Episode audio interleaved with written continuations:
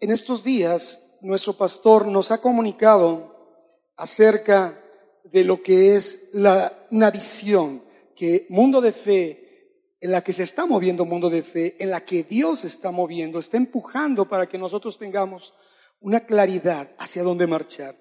Y esta, hermanos, tiene que ver con expandirnos, con una expansión, con una manera importante de creerle a Dios, manejándonos en las expectativas de Dios y no en nuestras expectativas. Es confiar, es creer que Dios interviene, que Dios toma en ese inmenso amor que tiene para cada uno de nosotros un propósito individual, pero que se manifiesta en lo colectivo para como congregación, como dice la palabra, como un solo hombre, ir hacia una visión y avanzar en ella, hermanos. Quiero que ustedes me acompañen, si me lo permiten, a hacer una oración y entregarle este tiempo al Señor para que Él tome lugar a través de su Espíritu Santo.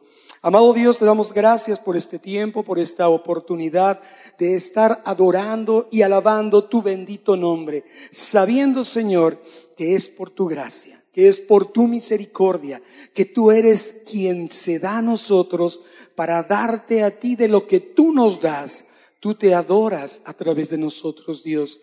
Ponemos en tus manos este tiempo, que tu Espíritu Santo tome lugar, que tu palabra llene, que tu palabra satisfaga, que tu palabra inquiete, conmueva, aún también tenga ese peso en el corazón que lleve a esperar más de ti, Señor. Padre, te damos gracias en el nombre de Jesús. Amén y amén. Muy bien, hermanos, pues queremos decirle, démosle un aplauso al Señor, si quieren. El Señor es bueno y pues cuanto más seguirle adorando. Esa es nuestra función, para eso hemos sido creados. Y mira, hermano, tomando este mensaje acerca de ensancharnos, ensanchar, expander, crecer. Y no tiene nada más que ver con algo físico, sino lo más importante es espiritual, aunque en un equilibrio los dos van juntos. Y quiero que me acompañes a una escritura que es Isaías 54, 2, en donde tendremos un versículo de soporte, pero tenemos que avanzar en otros más. Mantén tu Biblia cerca de ti, hermanos, y bueno, aprovechamos que también tenemos la tecnología. Isaías 54, 2 dice, ensancha el sitio de tu tienda y las cortinas de tus habitaciones sean extendidas, no seas escasa. Alarga tus cuerdas y refuerza tus estacas. Eso dice Isaías 54.2, pero en una versión distinta y un tanto más corta dice lo siguiente, ensancha el espacio de tu carpa y despliega las cortinas de tu morada. No te limites. Qué hermoso.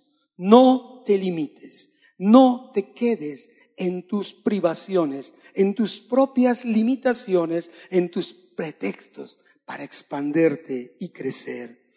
Dios está hablando. Dios habla a esta congregación a través de nuestra autoridad, el pastor Ernesto, a ensancharnos. Es tiempo de movimiento, es tiempo de no quedarnos como estamos estáticos, sino en esa visión crecer. Dios nos está moviendo a ese ensanchamiento, pero reitero, no solo tiene que ver con la parte física que hemos orado y estamos en un propósito de buscar ensanchar este lugar, crecer a tener algo propio. No solo es en lo físico, es en lo espiritual, hermano. Como congregación también crecemos, gloria a Dios, que está siendo permanente el crecimiento. Pero en la parte espiritual es donde nosotros debemos tener un ensanchamiento primeramente interno de dentro hacia afuera. Cuando nosotros nos ampliamos, nos ensanchamos espiritualmente, crecemos evidentemente hacia lo externo y el soporte escritural para hablar acerca de este, de, este concepto está en la tercera carta de Juan, en el capítulo 1, verso 2. Juan le está diciendo a un discípulo gallo, le dice, amado, amado, yo deseo que tú seas prosperado en todas las cosas. Gran deseo de, de Pablo, de Juan, perdón, gran deseo de Juan y que tengas salud, así como prospera tu alma. Hay un equilibrio, hermanos. Nuestra vista no tiene que estar puesta en las cosas de este mundo. Nuestra vista no tiene que estar puesta en lo limitado de este mundo. Es más, diría, tu propósito de oración, tu objeto de ruego delante del Señor estorba la visión que Dios te quiere dar, porque dice la palabra que tenemos que poner nuestra vista en las cosas del cielo, aquellas que no se corrompen, aquellas que no terminan, sino que son eternas. Tenemos que poner un objeto correcto de oración y ruego, las cosas eternas y las cosas del cielo. Por eso el equilibrio, todo prospera, todo ensancha, todo se extiende, todo se expande en un equilibrio como es por dentro la prosperidad de nuestra alma. Dios entonces nos quiere expandir en muchos aspectos, en muchos y muy variados aspectos, en los cuales debemos y tenemos nosotros que poner delante de Dios esa oración y que sea de acuerdo a su voluntad y en su tiempo que Él va a responder, va a respaldar y va a llevarnos a un nuevo nivel de fe. Entonces, voy a hablar acerca de una expansión, la mentalidad de expansión en la cual todo hijo de Dios debemos caminar y avanzar. El que se dice hijo de Dios tiene que caminar con no solo una mente abierta, sino con la Biblia abierta. Amén escuchando al Señor, pero respaldándolo en lo que Él da como instrucción. Los pies bien puestos en la tierra, pero nuestra mente y nuestra mirada en el cielo. Amén. Cambio de mentalidad, expansión de mentalidad. Y esta, hermanos, los beneficios que trae es que se transmite a nuestras generaciones, se transmite a los que nos siguen, a los que nos preceden. Y es una posesión, reitero, espiritual y física. Es un beneficio de Dios que van unidos y que van haciendo su obra y cumpliendo el propósito para que tu buena obra empezada por Dios seas concretada, seas llevada al perfeccionamiento y la madurez con la que Dios te dio una asignación. Y mira, hermano, tienes que entender, tenemos que entender esto, que tiene que salir de nuestra mente, tiene que erradicarse todo pensamiento que nuestro interior tenga de imposibilidad, de negatividad, de pesimismo, hermano. No debe haber cabida en ningún momento de tu vida algo de imposibilidad, porque en Jesús tenemos toda posibilidad. Lo hemos cantado, no hay nada imposible para Él. La voluntad de Dios no es que nosotros andemos echando montes a la mar. La voluntad de Dios es que confiemos en que Dios, cual grande sea la situación, Él la va a cambiar. Y es por eso, orando a la verdadera fuente, que encontraremos la posibilidad en todas las circunstancias. Amén. La mentalidad expansiva entonces es imprescindible para ti y para mí como hijo de Dios para un desarrollo tanto en lo personal, en lo familiar, pero sobre todo para conquistar y poseer todo aquello que Dios ya te ha asignado. La palabra de Dios dice en Efesios que ya nos ha enviado con toda bendición espiritual dada en los lugares celestiales para un cumplimiento en nuestras vidas. Nos ha escogido, nos ha predestinado para ser llamados santos y sin mancha. Esa es la palabra, esa es la promesa, esa es la expansión de nuestra mente hacia donde debemos andar y correctamente buscar, si la expansión viene del interior de tu alma, entonces hermano, lo más claro en lo físico se va a evidenciar. Y déjame decirte el soporte escritural en lo que te estoy mencionando. Expansión es un mandamiento, no es una invitación, no es una sugerencia de Dios para ti y para mí. ¿Cuántos hijos de Dios hay aquí?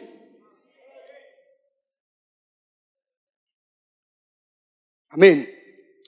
Hombres, varones, ¿eres hijo de Dios? Mujeres, ¿son hijas de Dios? Wow. Varones, ¿cómo dice el ejército de Dios? ¿Cuántos hijos de Dios varones hay aquí? Eso. ¿Y mujeres? Gloria a Dios. Hermanos, tenemos que conquistar muchas cosas. Empezar desde casa. Amén. Entonces, es una conquista y posesión de lo que Dios ya nos ha asignado. No es ir por algo incierto, es por lo que Dios ya dio, por lo que Dios ya nos prometió y que Él no es hombre para mentir, ni hijo de hombre para volverse atrás y desdecirse.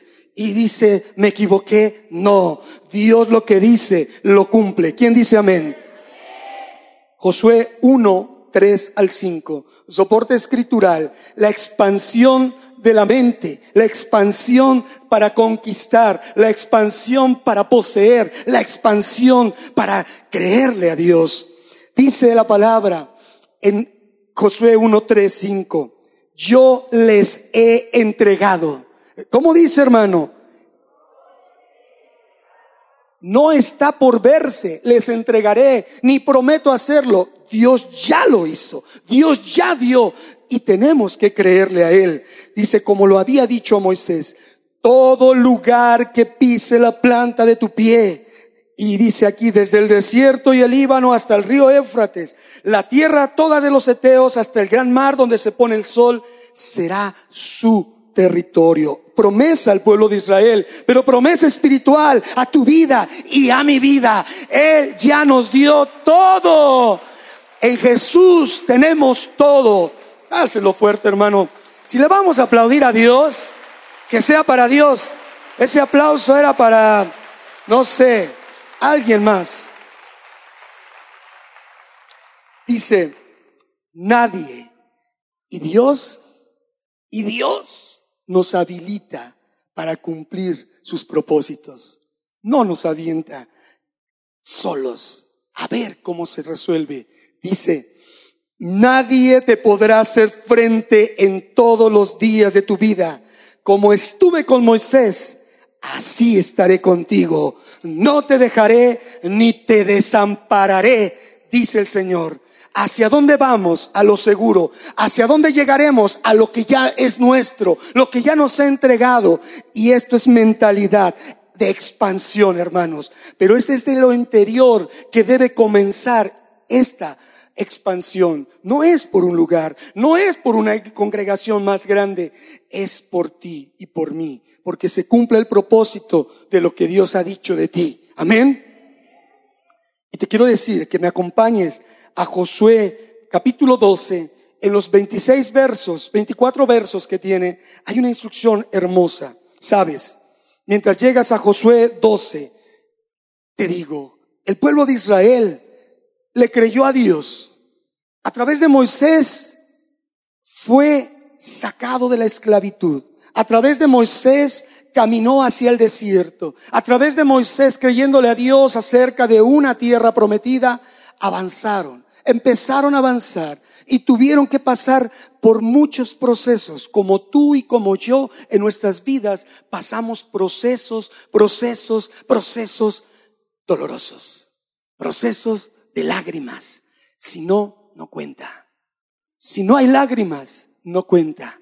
Hebreos 5.8 dice, y aunque era hijo, por lo que padeció, aprendió obediencia. La escuela de la obediencia es el sufrimiento. Entonces pasamos por el desierto. Ese pueblo pasó y dice que cuando llegó entonces a la, tierra prometida, tuvo que enfrentar 33 naciones 33 reyes, conquistarlos para tomar posesión de lo que Dios le había prometido y le había dado. Fácil, hermanos, no fue. Dice aquí, Josué 12, dos títulos, reyes derrotados por Moisés, dos reyes. Reyes derrotados por Josué, 31 reyes. Esto, hermano, espiritualmente son 33 33 estorbos en tu alma, 33 cosas que tienes que derrotar para encontrar esa expansión y recibir la promesa en tu vida de lo que Dios te ha ofrecido. Amén. Y no era fácil, no fue fácil. Cada uno de esos reyes mencionados en esta porción representan un área de tu alma que es en la que debemos expander, prosperar, proseguir al blanco para alcanzar la meta del supremo llamamiento en Cristo Jesús. Amén. Interesante. Josué, Moisés, perdón, no peleó ni una batalla, pero él estuvo ahí como una cobertura. Él estuvo con su autoridad manifestando la voluntad de Dios para poder llevar a cabo los propósitos de Dios. Pero antes de entrar a, estas, a estos reyes, te quiero decir algo, hermano. El pueblo de Israel en ese peregrinar al salir de Egipto, hubo algo con lo cual tuvo que pelear primero.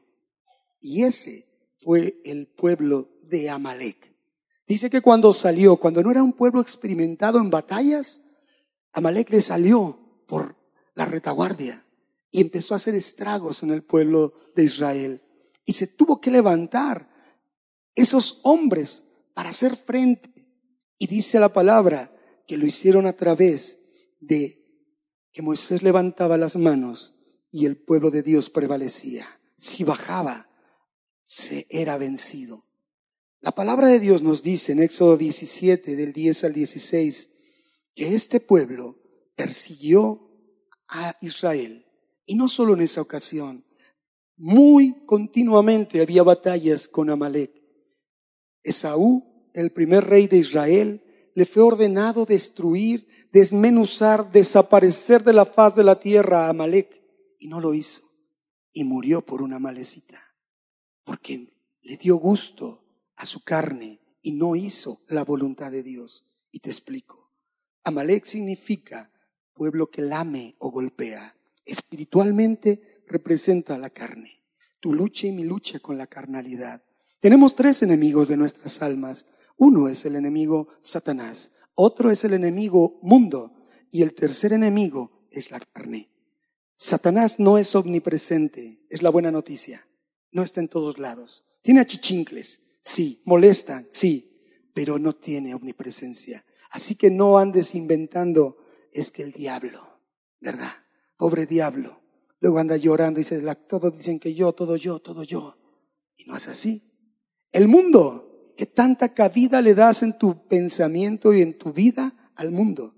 Tú le das entrada, tú te involucras, te haces enemigo de Dios, nos hacemos enemigos de Dios cuando amamos las cosas de este mundo. Pero el tercer enemigo está dentro de nosotros, es la carne. Y ese es la batalla más fuerte. Aquí en nuestra mente son donde se dan las peores batallas. Amalek representa a ese enemigo que en constante guerra con Israel se oponía a su avance, al crecimiento de Israel y buscaba mantenerlo en cautividad. Te voy a decir algo, hermano. Gálatas 5 del 16 al 26 nos habla de las obras de la carne. Si quieres saber cuáles son los artificios que usa Amalek, ahí ve Gálatas 5, obras de la carne, obras de destrucción, obras de retroceso en nuestras vidas. Pero para poder batallar contra Amalek, debemos de estar bajo una cobertura. Por eso, nuestro pastor, el varón que se para aquí enfrente, su trabajo no es estar solamente aquí enfrente o representarnos, su trabajo es estar levantando manos, intercediendo por ti y por mí. Amén.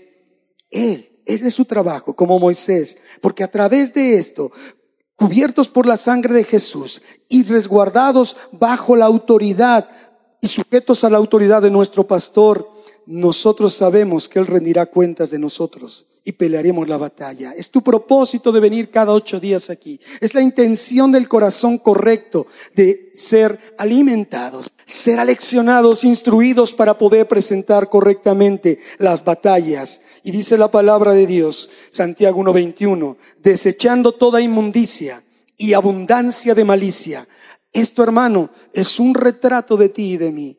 Abundancia de malicia e inmundicia. Desechándola, recibamos con mansedumbre la palabra implantada, la cual puede salvar nuestras almas. Y hablamos de expansión, que prosperemos en todo como prospera nuestra alma. Déjame decirte que el Señor no vino, Jesús, a rescatar cuerpos, porque dice Eclesiastés 12, que el polvo vuelve al polvo de donde vino y el espíritu regresa a Dios que lo dio. Sin embargo, la palabra de Dios dice claramente que el Hijo del Hombre no vino a perder las almas de los hombres, sino para salvarlas. Amén. La lucha es por tu alma y por mi alma. Lucas 9:56. Él vino a salvar nuestras almas. Es su ocupación, es su propósito, es su amor hacia nosotros, pero lo hace a través de que la palabra sea implantada. Por eso la cobertura de esta congregación se ocupa no se preocupa, se ocupa de que tú y yo estemos nutridos y alimentados espiritualmente para poder enfrentar vigorosamente toda batalla de nuestras vidas. Amén. Amén.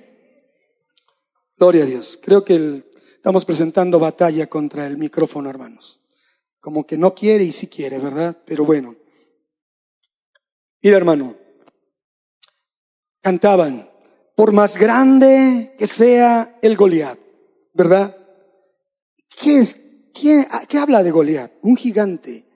Mira, hermano, la mentalidad pequeñita, la mentalidad de temor, la mentalidad de la nada, una mentalidad chiquita te da resultados chiquitos, una mentalidad grande te da cosas grandes, resultados grandes. El pueblo de Israel tuvo un problema, tenía el complejo de la langosta. Aquí espero que nadie tenga ningún complejo de langosta, de temor, porque cuando los espías de números 13 fueron enviados por Josué para inspeccionar tierra prometida y ver qué había ahí adentro, regresaron temerosos y amedrentados porque vieron gigantes. Y les entró el complejo de langosta porque dijeron, nosotros parecemos como langostas ante ellos. Y escucha, y decían, y no podemos, y no prevaleceremos, complejo de langosta, mentalidad no de expansión, sino mentalidad de anulación de sus vidas y propósitos. Entonces, hermano, espero en Dios que ninguno de aquí tenga esa mentalidad de langosta, que ante ningún gigante se amedrente, que ante ningún gigante le entregue autoridad cuando la autoridad es nuestra, porque Jesús ya venció, porque Jesús en la cruz avergonzó a todos nuestros enemigos, al enemigo de nuestras almas y a toda hueste y potestad, las humilló y las exhibió públicamente, haciendo nula el acta de decretos que estaba en tu contra y en mi contra. Entonces, si ya nos representaron, si ya nos absolvieron, vieron, si ya nos quitaron culpa, ¿por qué tememos a esos gigantes y estamos en angustias? ¿Sabes qué es la angustia, hermano? Lo sabrás, tendrás alguna definición, pero permíteme decirte la mía. La angustia es un temor morboso de un monstruo imaginario solamente. Todavía ni lo enfrentas, pero ya estás teniéndole miedo. Y te quedas ahí clavado, sentado, esperando, diciendo, no puedo, no puedo, no puedo. Y tu mentalidad se achica, no quiero, ¿para qué? No soy digno, no es esto para mí. Mentalidad de langosta, amedrentamiento, cuando el enemigo ya está vencido. Amén. Cuando llegan a decirme a mí algunas personas, hermano, con esto de la mentalidad, es que, hermano, estoy deprimido. Ah, y se quieren cortar las venas. Están en depresión. Y yo, hermanos, les digo que la depresión no existe. No existe la depresión. Perdóneme si alguien quiere decir alguna otra cosa, peleese con Dios. Pero yo viví que la depresión no existe. La depresión simple y sencillamente es hacerle más caso a los pensamientos del enemigo que a los pensamientos de Dios. ¿Se dan cuenta? Cuando tú te llenas de los pensamientos de Dios, que vienen del libro de Dios y que habla las palabras de Dios, entonces no hay cabida para una mente chiquita. No hay cabida para una mente avergonzada. No hay cabida para una mente amedrentada. Y por eso, hermanos, no podemos tener el complejo de la langosta. sentirnos chiquitos, sino ir por más a la conquista de lo que ya se nos ha sido dado. Tus luchas, tus gigantes, hermano, tú los alimentas con tu temor. Quita de tu vida ese temor y verás el gigante en su verdadera manifestación, con la cabeza cortada y tu pie sobre él. Amén. Gloria a Dios.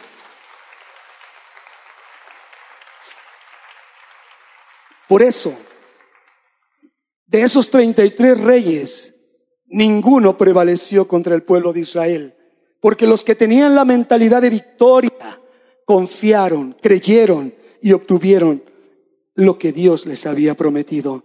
Vamos ahí en números 20, bueno, les prometí usar Josué 12 y dice, estos son los reyes de la tierra, verso 1, que los hijos de Israel derrotaron y cuya tierra poseyeron al otro lado del Jordán, hacia donde nace el sol, desde el arroyo de Arnón hasta el monte de Hermón, con todo el Arabá oriental.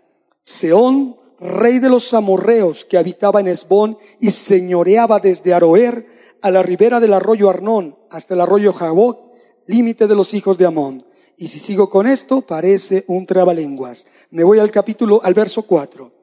El territorio de Og, rey de Basán, un descendiente de los refaitas, un descendiente de gigantes.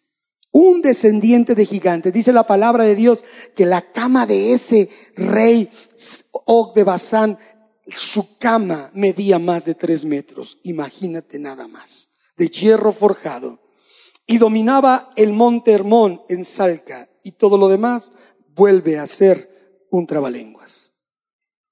Seón de Esbón y o, Seón de Basán, perdón, y Og, perdón, Seón de Esbón, sí, y Og de Basán.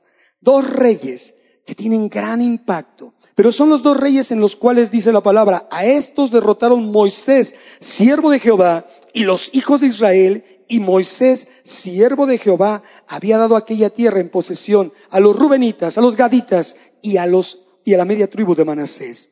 Antes de cruzar el Jordán, se derrotaron esos dos ríos. Se hace la separación porque Moisés no cruzó el Jordán. Vio la tierra de lejos a causa de haber desobedecido a Dios. Hermano, dice Pablo en la Biblia, habiendo sido, no sea que habiendo sido yo heraldo venga a ser descalificado. Cuidemos. Hebreos 2 dice, cuidemos las cosas que escuchamos diligentemente porque no sea acaso que nos deslicemos, que vayamos hacia abajo y un día estemos descalificados. Amén.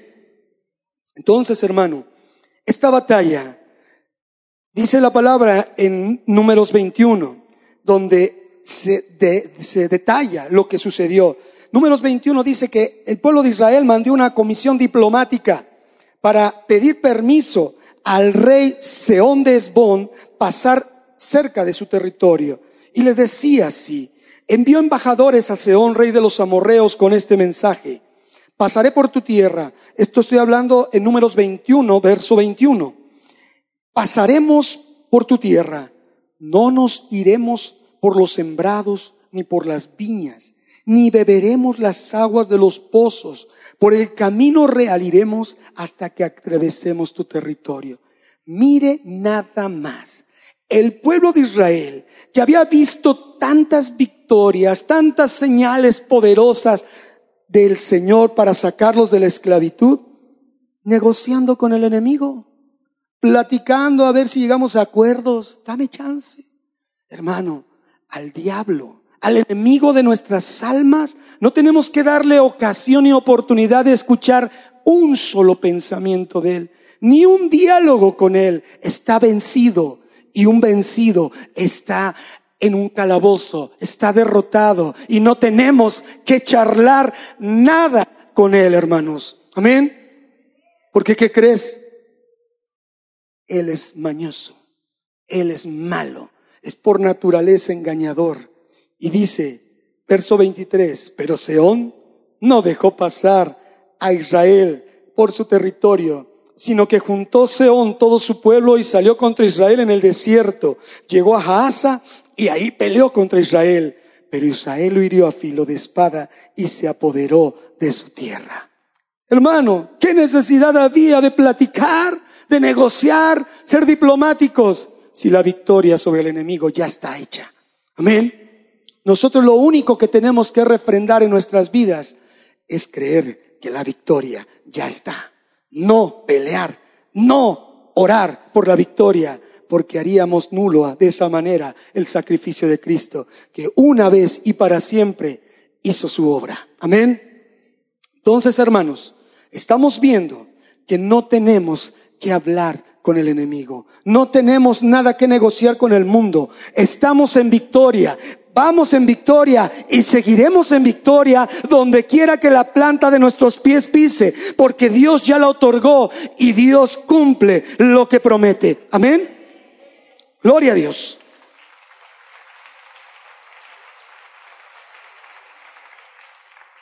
¿Por qué no negociar con Seón? ¿Sabes qué significa Seón? Erradicar. Fíjate, erradicar, arrancar de raíz, desarraigar, sacar con violencia, separar con astucia, empezar a hacer algo de modo inesperado tomar una acción directa. Cuando identificas al enemigo, porque la palabra de Dios dice que no desconocemos las maquinaciones del enemigo. Y ese que anda, ese gatito que a la sombra se ve como un león, pero es un gatito, porque el único león es el león de la tribu de Judá. Nuestro Señor Jesús, Él no tiene autoridad y nosotros tenemos que entenderlo, no negociar, no temer, porque Dios ya lo venció. Entonces nuestra acción tiene que ser inmediatamente de arrancar de raíz, de desarraigar, sacar con violencia, separar con astucia, hacerlo de manera rápida y de hacerlo de modo inesperado. ¿Para qué? Significa esto también, otra connotación, eliminar suprimir de manera completa una cosa, exterminar, destruir. Imagínate, eran instrucciones para el pueblo de Dios, el mismo nombre del enemigo. ¿Y qué es lo que se tiene que erradicar, destruir, suprimir? Seón de Esbón. Hemos visto lo que significa Seón, pero Esbón significa invención implica engaño, inventar una maña o una destreza para hacer algo. Y sabes, el diablo es el padre de toda mentira. Estamos hablando de una mentalidad de expansión. ¿Qué es lo que tiene que ser erradicado? ¿Qué es lo que tiene que ser arrancado de raíz? ¿Qué es lo que tiene que sacarse con violencia? ¿Qué es lo que se tiene que suprimir o eliminar completamente? Los pensamientos del enemigo que te han mantenido sumido y sentado todavía en tu caminar como hijo de Dios. Lo que mantiene aletargado al pueblo de Dios. Lo que lo mantiene cómodo y esperando no sé qué, pero esperando y no actuando, no tomando las correctas decisiones que como hijos de Dios, como hijos de un Dios guerrero, y tal el Padre, tal el Hijo. Somos guerreros nosotros, hijos de guerrero, y tenemos que luchar constantemente. No tenemos que bajar la guardia. Y sabes, en nuestra mentalidad es donde empiezan los engaños, donde empiezan las imaginaciones, las invenciones, las fantasías del enemigo, el engaño que provoca que tú y yo nos desenfoquemos del propósito divino para encontrarnos en las manos del enemigo siendo juguetes de Él a causa del temor, porque nos dejamos amedrentar por pequeños gigantes, hermano, anulando la victoria que ya fue dada en la cruz por Jesús nuestro Señor. Esto es así, hermanos. Enfocar a dónde vamos. Una mentalidad de expansión, una mentalidad abierta al propósito de Dios una mentalidad dispuesta a conocer la voluntad de Dios, una mentalidad dispuesta a obedecer a Dios, pero con esa mentalidad abierta y la Biblia bien abierta. Amén. Porque de otra manera no tenemos que honrar ninguna palabra de hombre. Seríamos tristemente, como de donde muchos salimos. Hoy, a nuestra fe, hoy a nuestro pensamiento, muchos le denominan romanismo protestante, porque nada nos diferencia de una religión. Y Cristo no es religión. Jesús no es una religión. Mateo 23 nos habla todo un tratado acerca de lo que Jesús piensa de los religiosos, sepulcros blanqueados. Por fuera muy bonitos, pero por dentro apesta. Hay muerte. No le han creído a Dios. Han vivido en la comodidad. Somos una religión más. Y te lo digo, ¿por qué? Para que el Señor Jesús vuelva, para que Jesús retorne a esta tierra, nosotros, la iglesia, tú y yo, tenemos que provocar a celos al pueblo de Israel.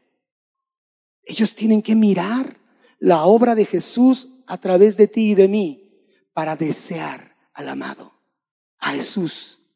Pero tú pregúntale a un judío si quisiera conocer de Jesús y qué dice, para ser como ellos, los cristianos. No, no se ponen de acuerdo. Dos mil denominaciones y cada día se inventa una más. Cada uno teniendo su mentalidad. Es más, cada uno de nosotros conformando un Dios a nuestra manera, teniendo la pasividad, manejada nuestra mentalidad pequeña en un religiosismo de cada ocho días, cumplir solamente una rutina, pero no muchos cambios, no mucho avance, no mucho semejanza a Dios.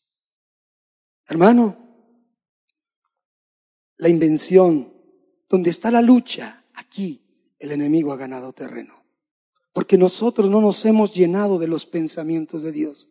Y por eso andan muchos deprimidos, porque le creen la negatividad del diablo, la imposibilidad del enemigo, cuando tú y yo somos hijos de un rey. Cuando tú y yo no vamos a hacer lo que sea nuestra voluntad, pero somos hijos del rey, Él va a hacer su voluntad en nosotros. Y esa voluntad dice que sus pensamientos son pensamientos de paz y de bien para sus hijos. Sus planes son más altos que nuestros planes y sus caminos mejores que los nuestros. Alineémonos a vivir bajo la escritura, a vivir en una mentalidad de expansión, conquistando esas 33 áreas de nuestra alma que necesita ser llevadas a victoria. ¿Dónde estamos atorados? ¿Qué nos mantiene fijados en esa costumbre o en esa comodidad? Hermano, este es un reto y un desafío para tu vida. Tómalo. No vamos a ver a los 33 reyes, solo vemos uno. Y esa es la expansión de tu mentalidad. El poder luchar contra lo que se ha venido dando en tu vida y en mi vida como una religión que no va más allá de decir, soy cristiano. Y te voy a decir algo, hermano. Tú y yo no debemos sentirnos orgullosos de ser llamados cristianos. El cristianismo es una religión, una religión más. Jesús nunca nos dio ese título. Explóralo, escudriñalo en tus escrituras. Decía en la Reina Valera 60, solo tres porciones, tres versos, dos en Hechos y uno en Pedro hablan de cristianos. Y los tres manejan el término de manera despectiva. Mira, en Antioquía, esos aleluyos no era ningún término para sentirse orgullosos. Mira a los cristianos, eran unos paganos, hijos del diablo, que nos bautizaron así porque vieron algo diferente. Pero ese no era el título, porque tú y yo no somos ungidos, el único ungido, era Cristo. Ven, escucha. Pablo hacía una defensa ante un rey, Agripa, ante un gobernador. Y aquel le dijo, calla, Pablo, calla, por poco me persuades a hacerme aleluyo. Hermano, si ellos subieran, dice que los que nos oyen son de Dios y que los que nos oyen no son de Dios. Y en esto se ve y se, primera de Juan dice, y en esto encontramos y vemos cuál es el espíritu de error. No todos escuchan de Dios. Gloria a Dios que tú estés aquí. Amén. Que escuches las instrucciones de Dios y que vivas a la manera de Dios. Juan 10:10 10 dice que la labor del enemigo es hurtar nuestra paz, matar nuestro gozo y destruir nuestras vidas. ¿Y sabes hacia dónde ataca el enemigo? Hacia tu identidad y mi identidad. Ahí en Mateo 4, cuando habla de las tentaciones que llegaron a, a Jesús, fue llevado, trasladado al desierto y llegó el enemigo y le dijo, si eres hijo de Dios, ¿sabes qué estaba haciendo? Estaba tratando de poner en duda la identidad de Jesús. Y se quiso poner a negociar con Jesús. Y Jesús con la sola palabra lo mandó a volar. Sí, el enemigo puede traer cosas que parecen espirituales. Escrito está. Pero Jesús decía, no solo, escrito está, no solo de pan vivirá el hombre, sino de toda palabra que sale de la boca de Dios. Tú y yo estamos preparados para presentar defensa de la fe que se nos demanda. Como dice Primera de Pedro 3:15, preparados. Tenemos que llenarnos de los pensamientos de Dios. Por eso cuando el engañador, el, el padre de mentira, pueda venir, si tú no tienes la expansión de tu mente, la conquista de las áreas de tu alma, vamos a ser supuestos a una derrota más en nuestras vidas. Si eres hijo de Dios, tú y yo somos hijos de Dios. Amén. Me gustaría oír un amén con más entusiasmo. Y a Jesús, ¿cómo le gustaría escuchar su amén? Gloria a Dios.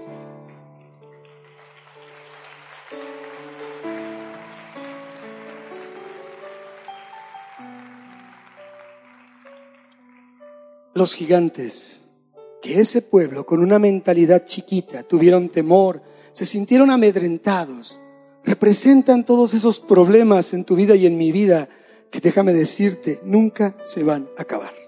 Nunca se van a acabar. Jesús oraba por sus discípulos allá en Juan 17, 15 y decía, no te ruego, Padre, que los quites del mundo. Ay Jesús, ¿qué pediste? ¿Por qué no dijiste, métenos? Te ruego, Señor, mételos a una burbuja. Llévalos a levitar por los cielos. Que miren desde arriba la mundanalidad y no se salpiquen. Y no caigan, se mantengan siempre estables. No, Jesús dijo, no ruego que los quites del mundo, sino que los guardes del mal. No son del mundo, como tampoco yo soy del mundo, pero dice, santifícalos en tu verdad. Tu palabra es verdad. ¿Dónde vamos a la fuente de santificación, hermano? Si no, solamente en la escritura. Amén no religiosos, de una Biblia bajo el brazo cada ocho días, miren, y grandota para que se note.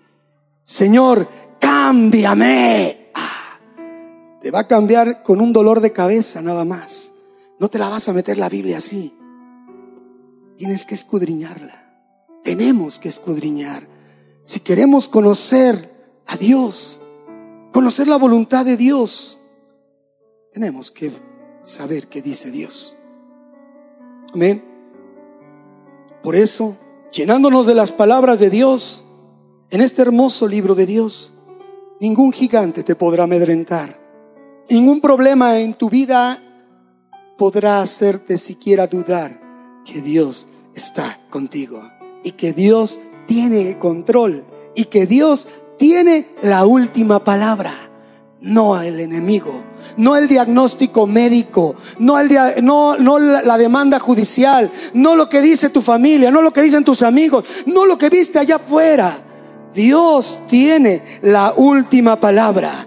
Y Jesús dice, y estas cosas les hablo para que en mí tengan paz. En el mundo van a tener aflicción, pero confíen, yo he vencido al mundo. Amén. Hermano, tenemos la victoria. Pongámonos de pie, hermanos. Nuestro tiempo ha terminado. Cierra tus ojos. Cierra tus ojos explora cuál ha sido tu mentalidad. ¿Cuántos años en el Evangelio? ¿Cuánto tiempo caminando en el Señor? ¿Y a dónde han ido tus pasos? ¿Dónde estás parado ahora? ¿Cuáles son tus luchas? ¿Con qué te has enfrentado y no has podido vencer? No has podido avanzar porque no has entendido de dónde viene la batalla. Hoy tienes armas. Dice la palabra en Oseas que el pueblo de Dios perece por falta de conocimiento. Pero cuando tenemos el conocimiento, hay una responsabilidad implícita. Hoy tú y yo somos responsables de lo que Dios ha hablado. Y no seremos considerados prevaricadores, o aquellos, como dice la palabra, que sabiendo lo que tienen que hacer, no lo hacen y les es contado por pecado. Hacer cosas sin fe es pecado. Tenemos que alimentarnos de las palabras de Dios para vivir como Dios quiere. Dice su palabra, no que lo haya yo alcanzado ni que ya sea perfecto, sino que prosigo para ver si logro asir aquello por lo cual fui también asido por Cristo Jesús. Pablo dice, yo mismo no pretendo haberlo alcanzado ya, hermanos, pero una cosa hago, olvidando ciertamente lo que queda atrás y extendiéndome y expandiéndome y creciendo, mirando lo que está por delante entonces prosigo a la meta, al premio del supremo llamamiento en Cristo Jesús. ¿Qué te ha detenido? ¿Qué te ha detenido de avanzar? ¿Estás peleando con Amalek? Todavía. Estás luchando contra esa carnalidad.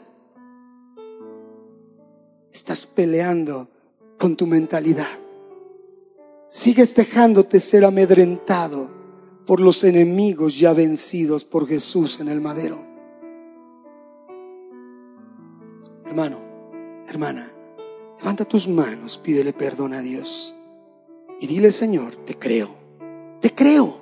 Hoy, Dios, creemos a tu palabra. Tú nos has dado instrucciones de victoria. Todo lo que pisa la planta de nuestros pies ha sido dado y tenemos victoria porque tú ya la has tomado, Dios. Padre, te damos gracias porque nuestra mentalidad hoy empieza a cambiar. Hoy empieza a tomar una nueva forma. Hoy dejamos la rutina, dejamos la religiosidad, dejamos la comodidad, dejamos de dudar. Cambia la mentalidad, expande nuestra mentalidad, que nuestra vida prospera en todo, como prospera nuestra alma, Señor.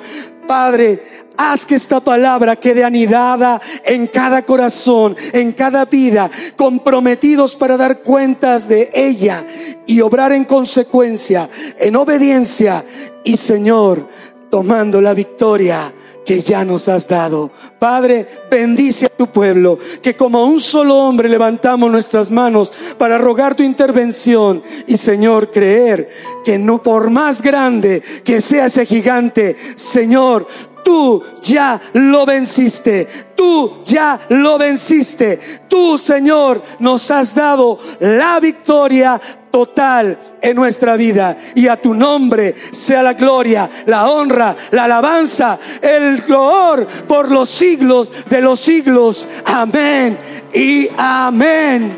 Gracias Cristo por tu victoria en la cruz. Gracias Señor por tu misericordia, por tu auxilio, por tu amor y por tu cuidado. Padre, bendice a mis hermanos, dótalos de la habilidad, del recurso espiritual para caminar en tu voluntad, que conozcan lo que tú dices y piensas y quieres de cada uno de ellos. Te damos gracias, Señor, en el nombre de Jesús. Amén y amén.